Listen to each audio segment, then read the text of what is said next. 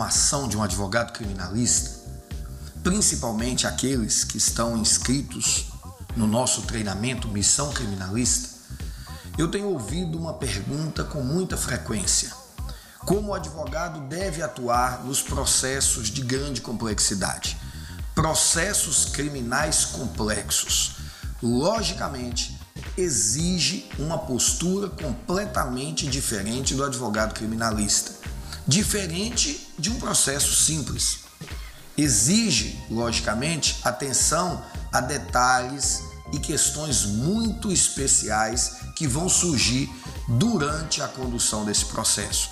Às vezes no tratamento com o cliente, às vezes no tratamento com as autoridades ou até mesmo com a imprensa. A fim de esclarecer e atendendo a diversos pedidos que eu já tive nessa área, nós hoje vamos falar da atuação do advogado criminalista em processos complexos. Tenho certeza que você vai se surpreender com a quantidade de informações que nós temos para passar para vocês.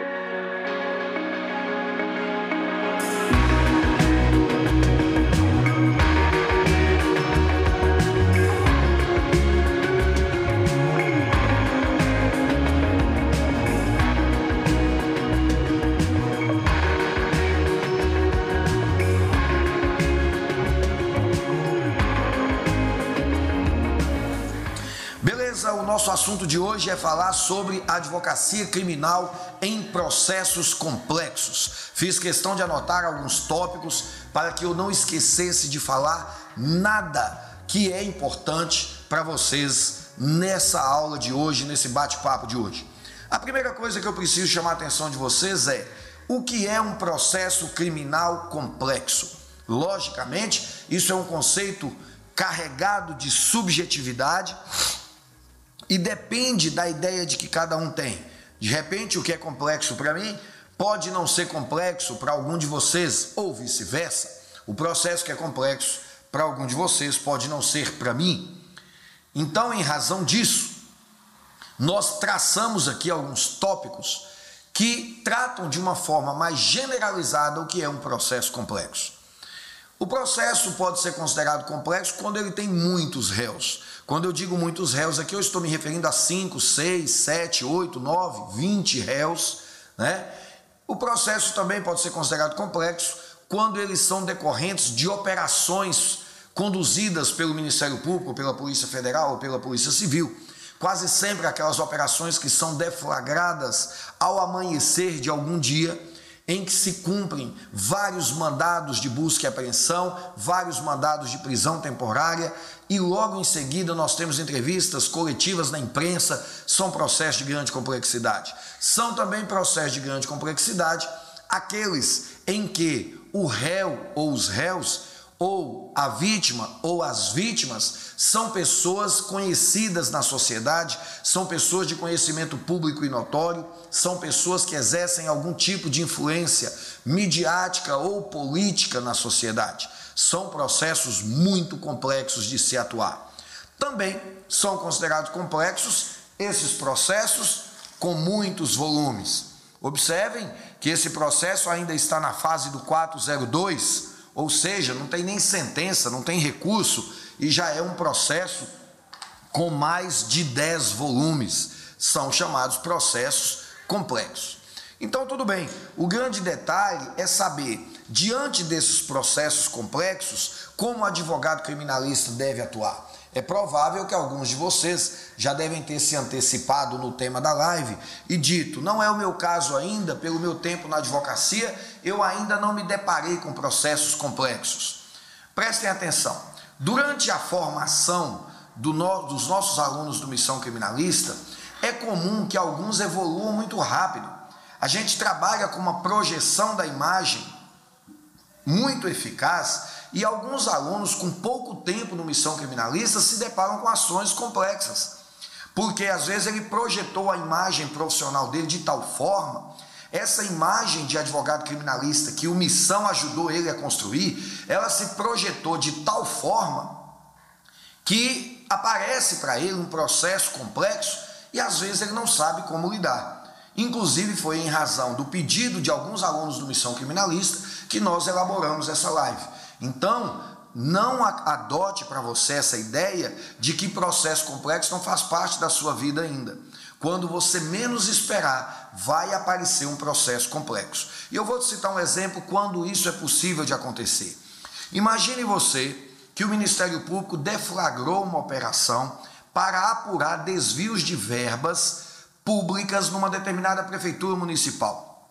Essa operação ela foi deflagrada com vários mandados de busca e apreensão, vários mandados de prisão temporária, e nesses mandados de prisão temporária foram cumpridos contra várias pessoas. Algumas delas pessoas de alto poder aquisitivo, empresários, políticos influentes, outra delas pessoas não tão influentes e não detentoras de tantas posses financeiras assim, como por exemplo, é, um servidor público da prefeitura, é, uma pessoa humilde daquela cidade que foi usada pelos é, corruptos ali envolvidos naquele processo, como, entre aspas, um laranja. Certo é que, depois que o problema é, veio à tona, que essa operação foi deflagrada, logicamente nós teremos réus nesse processo que não têm condição de contratar grandes advogados. E talvez, pela projeção de imagem que a sua advocacia tomou, essa pessoa resolva contratar você. Um advogado que, muito embora seja recém-formado, tenha pouca experiência, tem se demonstrado ser um advogado muito responsável, muito estudioso. E aí, quando você menos assusta, você está dentro, caiu de paraquedas numa grande operação da Polícia Militar, da Polícia Civil ou da Polícia Federal ou até mesmo do Ministério Público e é a sua chance de alavancar a sua carreira. Então, saber atuar num processo complexo é fundamental e é disso que nós queremos falar para você hoje. Primeira coisa, primeira dica que eu quero passar para vocês sobre o atendimento à família. Como assim, professor? Eu acabei de citar um exemplo em que alguém foi preso num processo de grande complexidade. Provavelmente você será procurado pelos familiares, às vezes filhos, às vezes esposa, às vezes marido, às vezes é, pais, não importa. Certo é que se a pessoa foi presa, é muito provável que você seja procurado pela família. Em sendo procurado pela família, num processo de grande complexidade, alguns detalhes que você não pode se esquecer. Primeira coisa, invista todo o tempo que for necessário para conversar com essas pessoas pessoalmente. Evite prestar informações pelo telefone. Essas informações não irão fidelizar esse cliente. Você pode ter certeza. Não atenda os seus clientes pelo telefone. Provavelmente, se é um processo complexo, se o parente deles está preso, provavelmente ele está preso porque teve uma escuta telefônica, teve uma interceptação e alguma prova foi reunida nesse sentido. Se você conversar com eles pelo telefone, você já está demonstrando para eles que você não tem experiência nenhuma em processos de grande complexidade. Seja claro e sucinto no primeiro contato. Por se tratar de um processo de grande complexidade, por se tratar de uma situação que reclama todo cuidado, prefiro atendê-los pessoalmente, já que não, não entendo ser interessante conversar sobre o processo pelo telefone. Nesse primeiro momento, você já marcou um ponto no seu marketing com essa família. Eles já sabem que você é uma pessoa diferenciada, está antenada. Não caia nessa armadilha. Não preste informações, não aceite receber informações por telefone quando você estiver tratando de um processo de grande complexidade. Você pode se tornar uma vítima de um esquema muito perigoso. E aí, a partir do momento que você conseguir trazê-los para conversar com você pessoalmente, Coloque na sua cabeça uma coisa: você não pode criar expectativas na cabeça dessa família. Seja sincero desde o primeiro momento. É lógico que você vai ter que adquirir a habilidade de não ser sincero simplesmente virando para a família no primeiro contato e falar assim: eu não vejo possibilidade nenhuma de absolver o seu pai, eu não vejo possibilidade nenhuma de absolver o seu marido. É lógico que não é disso que eu estou falando. Eu estou falando que você tem que ser honesto no sentido de demonstrar para a família que tudo que puder ser feito será feito. Todo o seu conhecimento será utilizado em favor da defesa desse cliente, mas você não pode garantir para eles que a prisão vai ser revogada, principalmente porque se você foi procurado hoje, você não conhece os autos. Se você não conhece os autos, tome cuidado, não fale do que você não sabe. As pessoas que estão ali para te contratar têm conhecimento suficiente para saber que você é um fanfarrão, você é um irresponsável, você está falando, prestando informações de processo que você não conhece. Ao invés disso, dê preferência em explicar para eles como que funciona uma prisão temporária, o prazo dessa prisão temporária, como que funciona a tramitação de um habeas corpus nos tribunais, como que funciona o oferecimento da denúncia, o recebimento da denúncia, a resposta à acusação, a audiência de instrução, alegações finais e sentença. Explique para o seu cliente, para a família do seu cliente, o procedimento que será adotado neste processo. Faça com que eles se sintam seguros, sabendo que você está prestando informações de coisas que você domina, de coisas que você sabe. Não tente explicar para eles sobre o processo. Você não sabe nada do processo, você não conhece, você não leu, você não estudou o processo. Ao invés disso, diga para ele, diga para eles Tão logo eu tenho acesso aos autos, vou estudá-los e assim que eu obtiver conhecimento com segurança para explicar para vocês, eu explico, mas eu já posso antecipar que esse processo possivelmente vai demorar tanto tempo, ele vai seguir este este caminho. Isso é fundamental. Outro ponto que nesse primeiro contato você tem que saber, e se você não aprendeu isso ainda, invista em algum treinamento que te ensine isso mas você precisa aprender a precificar. Trabalhar num processo de grande complexidade, estabelecer o preço é um dos maiores desafios e talvez o mais difícil de todos eles. Eu poderia afirmar que todos vocês que me ouvem nesse momento talvez dominem muito do processo penal, dominem muito de ritos procedimentais, dominem muito sobre provas, sobre recursos, mas provavelmente são muito inexperientes na hora de precificar.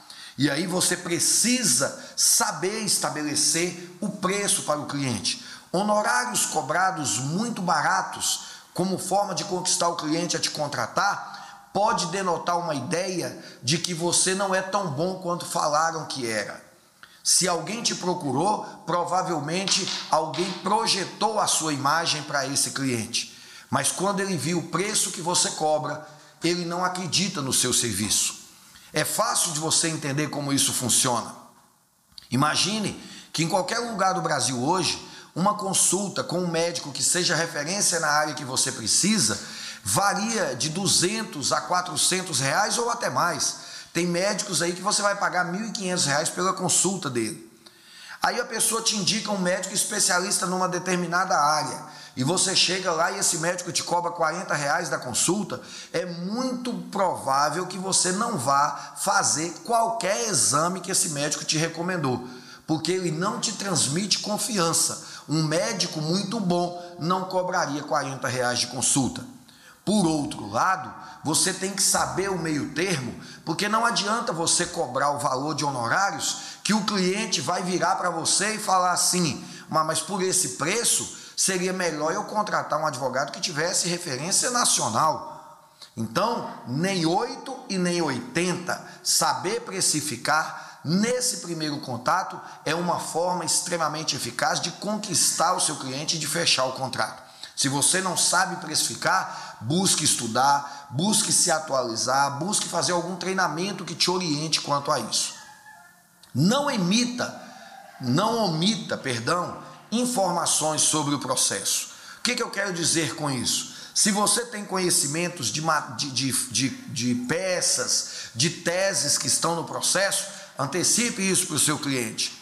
O seu cliente está te procurando e uma das coisas que mais vai incomodá-lo é a carência de informações. Eu tenho sempre dito isso, já falei várias vezes e muitos de vocês já me ouviram.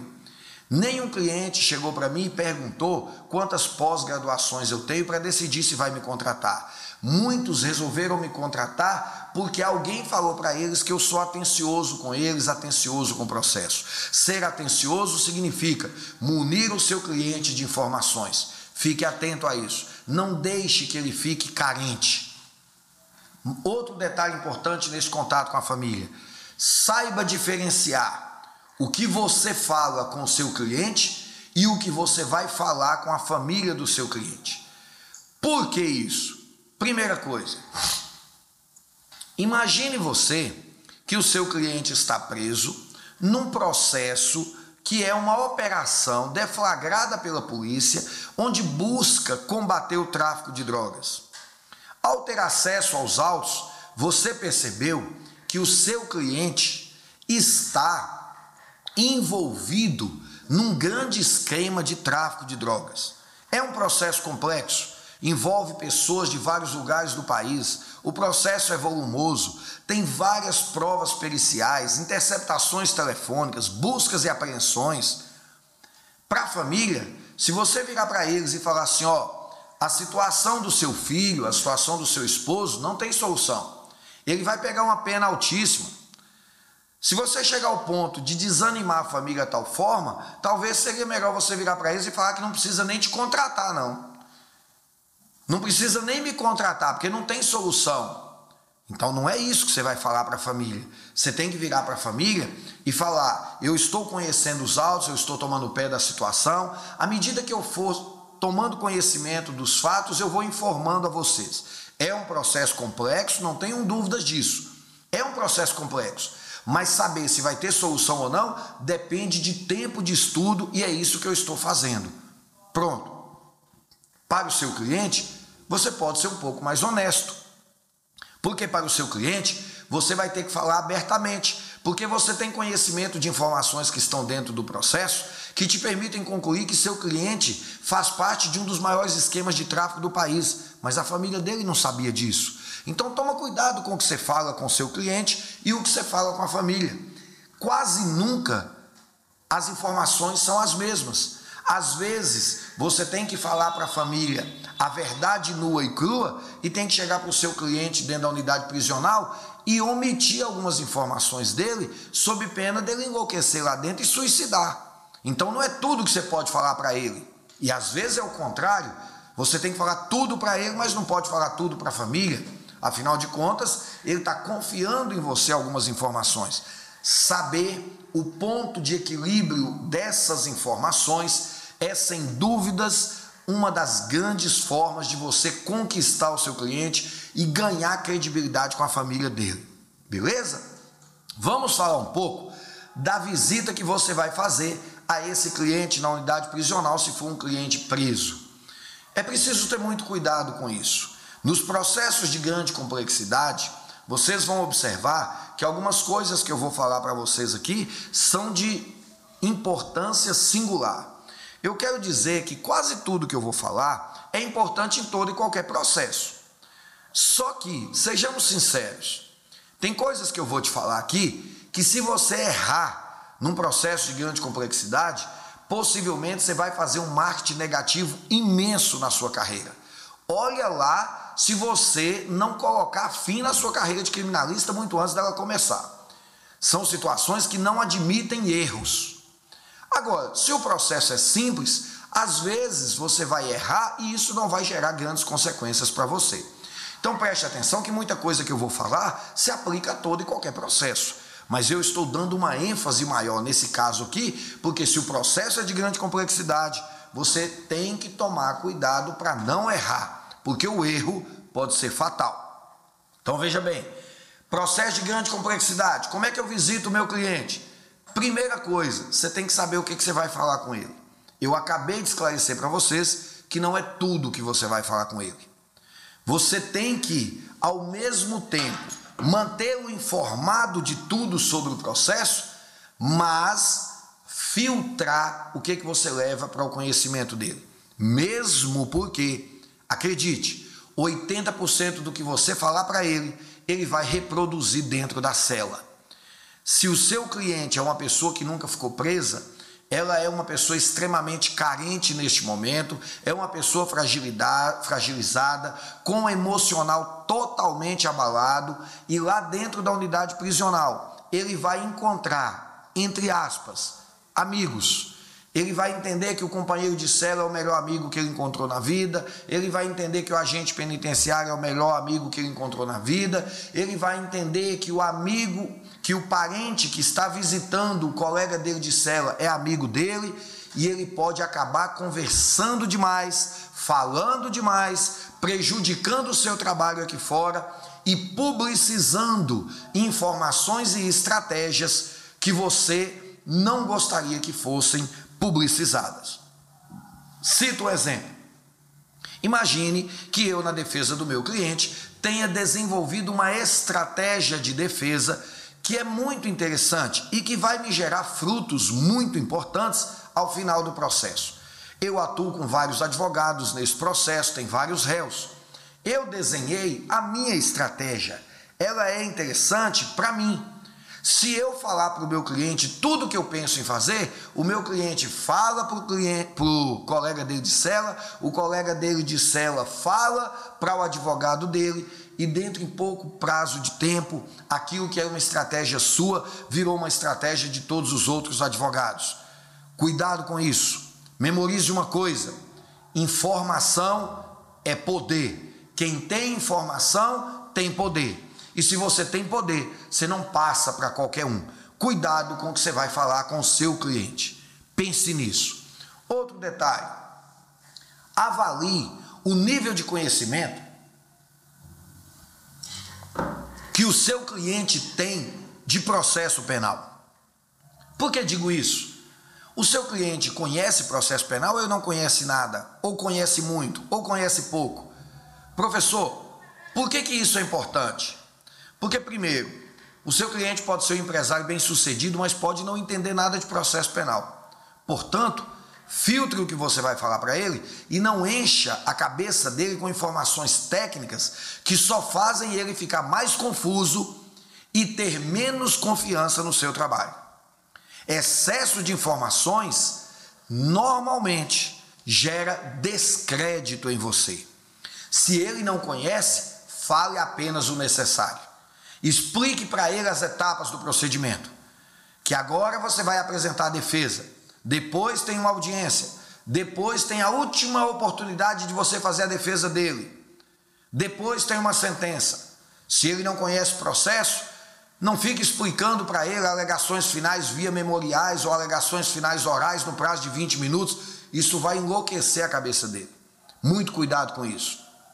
Se o seu cliente conhece de processo penal, é o contrário. Não omita informações dele, porque ele conhece, ele sabe, e como que ele conhece o processo penal? Ele pode ser um advogado, ele pode ser um empresário que já respondeu outros processos, ele pode ser uma pessoa do mundo do crime, que conhece muito processo penal, já cumpriu pena, já teve outros advogados, conhece as formas de atuação de todos os advogados. Então, ou seja, você vai ter que fazer uma avaliação para saber se o seu cliente conhece ou não de processo penal, para a partir daí você filtrar o que, que você vai falar para ele. Outro ponto importante: nunca crie falsas expectativas no seu cliente. O seu cliente está preso em razão de um decreto de prisão temporária que estabeleceu um prazo de 30 dias. Não chegue para ele e fale que você vai entrar com habeas corpus e tem uma chance muito grande dele sair daqui dois dias. Não faça isso. Ah, mas ele tem chance. Eu sei, não, mas não fale. Mesmo que ele tenha muitas chances, não fale, seja sincero. Vire para ele e fale assim: ó, vou impetrar o habeas corpus, sei que nós temos chances, mas eu não vou mensurá-las para você. Depende de muitos fatores, depende na mão de quem que vai cair esse habeas corpus. Eu não posso criar em você uma falsa expectativa e fazer você sofrer. Eu preciso que você entenda que as decisões não dependem de mim. As decisões dependem dos desembargadores que estão no tribunal. Não, doutor, mas pelo amor de Deus, fala qual é a minha chance, 60%, 70%. Coloque na cabeça dele. Que diferença vai fazer se eu falar para você que a sua chance é de 60% ou de 80%? Se eu falar com você que a sua chance é de 20%, e depois você for solto, confirmou os 20%. Que diferença que isso faz? Ele está ansioso, ele quer ouvir isso de você. Não fale. Em hipótese nenhuma, fale para o seu cliente a chance que ele tem em percentual. Isso não existe. Isso é discurso de advogado que não tem conhecimento de processos complexos e às vezes está querendo conquistar o cliente. Não faça isso. Hora que você chegar na semana que vem para falar para ele que o habeas corpus foi denegado a ordem, para ele criou-se uma ideia de frustração, gerou um ponto negativo para você, porque você falou para ele que tinha muitas chances e deu errado. Aí você impede um habeas corpus no STJ, fala que agora tem muita chance, dá errado de novo. Você pode perceber que são com esses detalhes simples que você não observa que você perde o cliente. Porque você criou nele expectativas, essas expectativas não se confirmaram e ele resolveu mudar de advogado. Em hipótese nenhuma, fale isso para o seu cliente.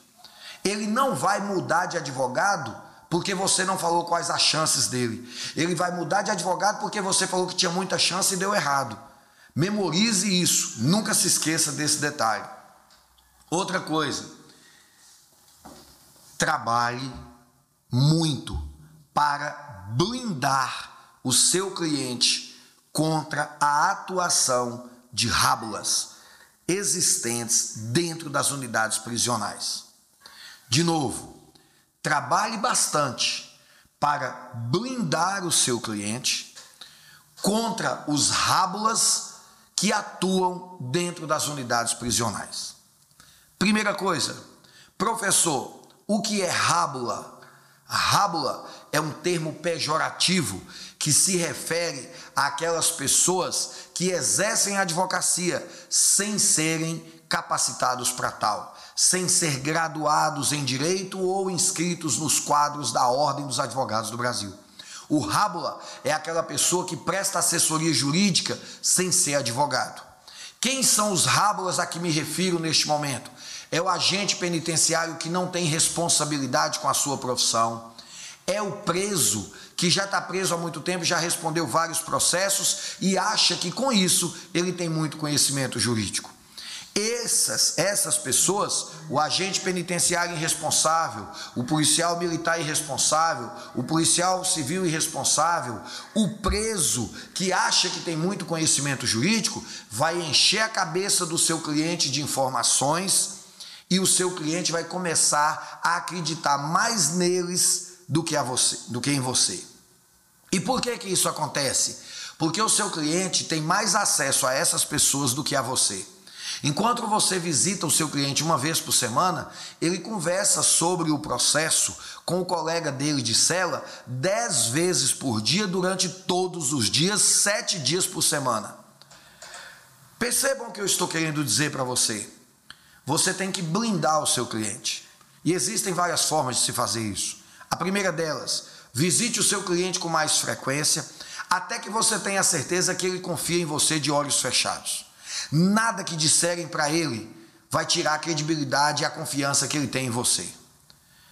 Depois que você tiver a certeza que ele já confia em você, você pode visitar com menos frequência. Mas até que isso aconteça, visite todos os dias se necessário for. Outro detalhe: explique para ele que ele vai ser bombardeado por esses rábulas e o prepare para isso. Deixe claro para ele que confiar mais nessas pessoas do que em você pode custar muito caro para o processo dele. E por último, para que ele não seja carente e vai perguntar para quem não sabe, muna sempre ele de informações. Deixe ele sempre municiado com informações. Isso porque quanto mais informações você passar para ele, menos dúvidas ele vai ter menos carente ele vai ser e menos ele vai procurar essas outras pessoas. Em resumo, se houver novidades no processo, seja o primeiro a levar essas novidades. Eu vou citar um exemplo bem simples. Você trabalha em um processo complexo e esse processo tem oito réus presos. Esses oito estão na mesma cela, ou nós temos quatro numa cela. O juiz denegou é, ou melhor, o juiz indeferiu o pedido de revogação da preventiva. É muito frustrante para o seu cliente que todos os colegas dele de cela já receberam essas informações e ele ainda não recebeu. O que leva a crer que os advogados dos outros réus estão mais atentos ao processo do que você. Isso pode custar a perda deste cliente. Fique atento a isso. Infelizmente é assim. Você tem que ficar atento e sempre buscar ser o primeiro a levar informações para o seu cliente. Pelo menos até que você consiga conquistar a confiança dele. E preste atenção num detalhe: isso é fundamental, isso é indispensável para o advogado em início de carreira. É evidente que se o advogado já é renomado, já é consagrado na sua carreira, provavelmente o fato dele não ir ao presídio levar informação para o seu cliente não vai fazer com que seu cliente queira, queira substituir o advogado. Porque ele sabe que ele contratou aquele advogado em razão da credibilidade do nome que ele tem. Agora, se você está iniciando a sua carreira, ainda não tem essa credibilidade consolidada, ainda não tem esse renome, você precisa se atentar a esses detalhes. Outro detalhe, como que você vai atuar na fase investigativa de um processo complexo? Essa fase investigativa pode ser o inquérito policial na Polícia Civil, o inquérito policial na Polícia Federal, pode ser um pique no Ministério Público. Professor, o que é pique? P de pato, I de investigação, C de crime, ou seja, procedimento de investigação criminal. É quando o Ministério Público conduz a investigação. Isso não se chama inquérito policial, se chama PIC, procedimento de investigação criminal. Seja em qualquer um desses procedimentos, você vai ter que ter muito cuidado. Como é que você vai abordar o delegado, o juiz, o promotor? Porque não aborde nenhuma dessas autoridades demonstrando para eles que você passou a ser um problema na vida deles.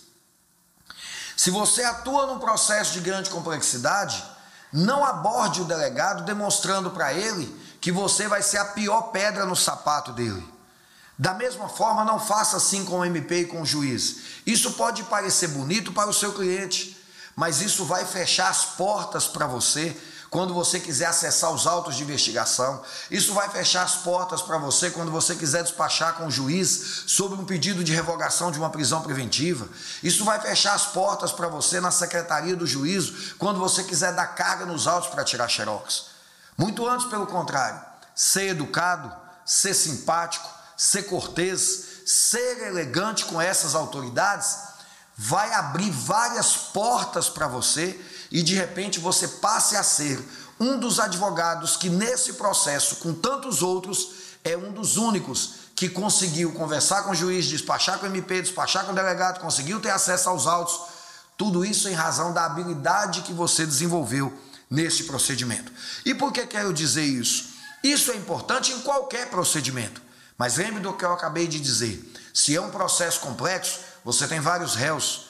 Se tem vários réus, tem vários advogados. Se tem vários advogados, o delegado, o promotor, o juiz não está tendo tempo nem para trabalhar de tanto advogado procurando e enchendo as paciências. Se você se tornar mais um a ser uma pessoa que virou um problema para eles, as portas vão se fechar para você. Ao invés de se tornar um problema, tente se tornar uma solução. Se você consegue obter cópia dos autos sem ir conversar com o delegado, evite conversar com o delegado. É uma pessoa a menos que o delegado vai ter que despachar. Às vezes o delegado, tudo que ele está querendo é fazer um relatório do processo para devolver para o Ministério Público e não consegue, porque toda hora chega um advogado para encher as paciências. Pense nisso. Processos de grande complexidade, essas minúcias podem fazer toda a diferença. Você vai despachar com o juiz? Preste atenção numa coisa: tem 10 réus, os 10 estão presos, os 10 advogados estão correndo atrás para liberar os réus. Você vai despachar com o juiz? Memorize uma coisa na sua cabeça: tente levar para ele um argumento que ninguém levou. Porque se você levar para ele um argumento que ninguém levou, se você demonstrar para ele um detalhe que ele ainda não tinha visto no processo, as suas chances aumentam muito. Mas se for para você ir lá, falar para ele o que todo mundo já falou, não vá. Não vá falar para ele que o seu cliente é primário de bons antecedentes, que os requisitos do artigo 312 não estão presentes, não há perigo libertatis e não há fumus comissi delicti. Esqueça. Você nunca vai conseguir revogar a prisão do seu cliente com esses argumentos. Isso aí é argumentos para você passar na prova da OAB. Argumentos para você soltar o seu cliente num processo de grande complexidade é apontar para o juiz que nas folhas 280 dos autos, no terceiro parágrafo, tem uma informação que ninguém prestou atenção nela. É isso que vai fazer a diferença. Preste atenção nesses detalhes. Como que você vai atuar nas audiências de um processo de grande complexidade? Sem dúvida nenhuma, é a parte mais difícil. Então preste atenção que eu vou dar dicas preciosas para vocês. A primeira delas, saiba identificar dentro dessa audiência quem são os advogados experientes, quem são os advogados renomados. Como assim, professor? Antes da audiência, vasculhe os autos. Procure saber quem é que vai fazer a audiência de instrução.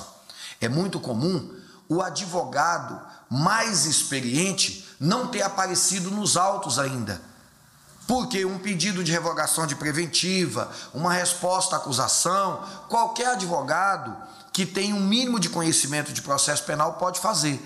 Mas uma, uma audiência pesada, às vezes, só um advogado mais experiente faz.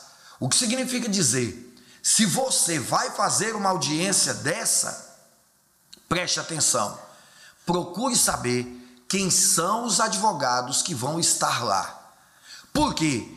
Porque na frente de um grande advogado, de um advogado renomado, talvez você opte por ouvir primeiro e falar depois. Preste atenção na forma como esse advogado vai atuar. Preste atenção na forma como esse advogado aborda o juiz. Preste atenção na forma como esse advogado aborda o promotor. Preste atenção na forma como esse advogado comporta. Essa é uma ótima maneira de você se sair bem. Cuidado, não chegue numa audiência com muitos advogados, alguns deles renomados, e queira ser o primeiro a falar, o primeiro a criticar, o primeiro a bater boca com o MP, o primeiro a bater boca com o juiz. Não faça isso. É a pior estratégia que você pode adotar. Você vai ficar antipatizado pelo juiz, pelo promotor e principalmente pelo seu colega advogado. Eu vou te citar um exemplo. Imagine que nós temos uma audiência de grande complexidade, o processo com vários volumes. O juiz vai para a audiência, ele já sabe, ele já sabe que defendendo o réu fulano tem uma banca renomada de advocacia. Defendendo o réu ciclano, tem uma outra banca renomada de advocacia. Ele sabe que defendendo Filisbino, tem um advogado que o juiz nem conhece. Às vezes o advogado vira para o assessor e fala assim: Você sabe quem é esse advogado? O assessor fala: Doutor, nunca vi na minha vida. Ou seja, você está entrando numa audiência onde o juiz nem te conhece. E ao contrário, ele já conhece muitos outros advogados que estão atuando nesse processo e sabe que se tratam de bons advogados. Começou a audiência, você, mais do que rápido, começou a bater boca com o juiz, protestou, nulidade aqui, criou caso e tal. Em resumo, para o juiz, tá nítida a ideia de que você está querendo aparecer na frente dos advogados mais experientes. Não existe marketing negativo pior do que esse. Então tome muito cuidado com isso. Qual é a forma inteligente de atuar? Imagine que você descobriu uma nulidade no processo. E aí, hora que abrir audiência, você tem que. Excelência, pela ordem, eu gostaria de arguir uma nulidade e tal, que deve ser sanada antes da audiência começar. Seja humilde. Tem advogados renomados dentro do processo? Tem. Procure um desses advogados, converse com ele. Fale assim, doutor, meu nome é Fulano, eu sou advogado, e queria trocar uma ideia com o senhor. Sei que o senhor é um advogado muito experiente, muito renomado. Eu creio que o senhor possa me ajudar. Observem que você nem começou a audiência, você já está conquistando o seu colega de advocacia. Você chega para ele e fala assim, doutor, eu estive estudando os autos e percebi que nós temos uma nulidade gritante nesses autos do processo. O senhor percebeu essa nulidade? Se esse advogado percebeu, ele vai virar para você e falar assim: percebi, é a nulidade lá de folhas tal, tá faltando isso, isso isso. Se, ele, se você sabe que ele já percebeu, significa ele vai alegar isso em audiência. E você não vai ser melhor advogado se alegar primeiro do que ele, não. Então deixe ele alegar, mas ele vai entrar em audiência sabendo que você já sabia da nulidade. Para ele, você construiu uma imagem positiva. Quando ele alegar isso em audiência, você corrobora o raciocínio dele. Forneça para juiz, para o juiz um detalhe que ele não falou. O juiz vai saber que você também sabia dessa nulidade. Mas observem, muitos advogados nesse caso quer chegar na audiência, arguir em primeiro lugar, como se quem arguir essa nulidade primeiro fica sendo mais bonito, tem chance de absorver o seu cliente. Lógico que isso não vai acontecer nunca. Para o juiz, você não será melhor advogado porque arguiu primeiro a nulidade na frente de um advogado experiente. Você simplesmente demonstrou ser um advogado afoito e deselegante com os advogados mais experientes da audiência. Saber a maneira certa de agir, a forma correta de se comportar na audiência é realmente um grande desafio, porque também você não pode ficar calado, você não pode perder a oportunidade de demonstrar o conhecimento que você tem, o zelo que você teve com o processo. Só que você tem que saber como você deve fazer isso, para que você não fique antipatizado pelos próprios colegas. Estabeleça uma forma de atuação. Se você já sabe quem são os advogados, talvez seja ideal que todas as perguntas sejam feitas primeiro para a testemunha pelo advogado mais experiente. E se ele não perguntar alguma coisa, você pergunte depois. Afinal de contas, ele, na defesa do cliente dele, pode fazer perguntas que te beneficiem. Se você perguntar primeiro do que ele, você está correndo um risco de fazer perguntas bobas e que ele, depois, ao perguntar, vai corrigir essas perguntas suas e vai ficar claro para todo mundo em audiência quem é o recém-formado e quem é o advogado experiente. Então, cuidado, isso é uma armadilha. O ideal é que os advogados experientes perguntem primeiro e você vai anotando para perguntar por último. E eu vou te citar um detalhe que vai te deixar feliz. Você que é advogado recém-formado vai ficar feliz com uma coisa. A 90% de chances de você conhecer mais o processo do que um advogado experiente. O advogado experiente normalmente ele se sente muito autoconfiante e não estuda o processo com o mesmo afinco que você estuda. Ou seja, se ele vai perguntar primeiro, a chance de ele deixar algum detalhe de fora é muito grande. E aí, na sua vez, você chega e vai pontual neste detalhe. Você ganha o respeito do juiz, o respeito do promotor, você ganha o respeito dos advogados, porque todos vão pensar. Nenhum advogado dos experientes que estavam aqui tinha pensado neste detalhe. Isso é uma estratégia extremamente inteligente. Coloque uma coisa na sua cabeça: humilhar outro advogado em audiência não vai fazer você é, conquistar clientes ali naquela sala de audiência. Os outros que estão ali, cada um com seu advogado, não vão mudar de advogado e contratar você porque você humilhou os advogados na audiência. Cuidado com isso. Elegância, cortesia, educação não tem nada a ver com combatividade. Você pode ser um advogado combativo, você pode ser um advogado questionador, você pode ser um advogado estudioso que domina todo o processo, mas pode ser extremamente elegante, cortês e educado. Pense nisso. Isso faz a diferença numa audiência de instrução. Outro detalhe: se você tem dificuldade com o que eu vou te falar, anote aí, procure ajuda. Muitos de nós, advogados criminalistas, precisamos de ajuda para aprender a controlar o nosso emocional. O controle emocional dentro de uma audiência, num processo de grande complexidade, é fundamental. A que me refiro quando falo controle emocional? É você arguir, por exemplo, uma nulidade ou fazer um pedido e o juiz cortar o seu raciocínio, o juiz se portar de forma mal educada, te humilhar, porque ele sabe que você é recém-formado, ele não te respeita como um grande criminalista, e aí talvez ele te humilha. E aquilo altera de tal forma o seu emocional que você não consegue mais trabalhar. Você perde o raciocínio, você fica vermelho, fica nervoso, altera o tom de voz, começa a ficar agressivo. Pronto, você está a meio passo de perder o cliente, de perder a causa, de arranhar sua reputação na advocacia criminal. O controle emocional é fundamental. O controle emocional é necessário para que, diante de uma postura dessa, você possa virar para o juiz sem alteração e virar para assim, doutor, eu gostaria de entender o porquê que o senhor está me tratando dessa forma. Eu tenho sido educado com o senhor desde o início da audiência, não entendi o porquê o senhor foi edu mal educado comigo e gostaria de adverti-lo que eu não vou admitir esse tipo de postura comigo em audiência. Eu respeito Vossa Excelência como juiz e Vossa Excelência me respeita como advogado. Se isso for dito com um tom de voz ameno, você vai ganhar o respeito de todo mundo em audiência e provavelmente vai desconcertar o juiz. Agora, se você falar isso com o juiz gritando, nervoso, há uma grande possibilidade de você, inclusive, sair de lá preso. Ou então você reforçar para todo mundo que estava ali que você não tem preparação nenhuma para uma audiência desse porte. Preste atenção no que eu estou te falando.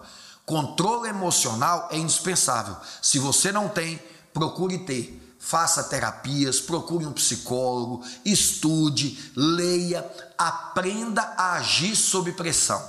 Todo advogado criminalista tem que aprender a agir sob pressão. E por fim, encerrando o nosso bate-papo, coloque uma coisa na sua cabeça. Processos de grande repercussão, você tudo que fizer nele estará investindo na construção da sua imagem.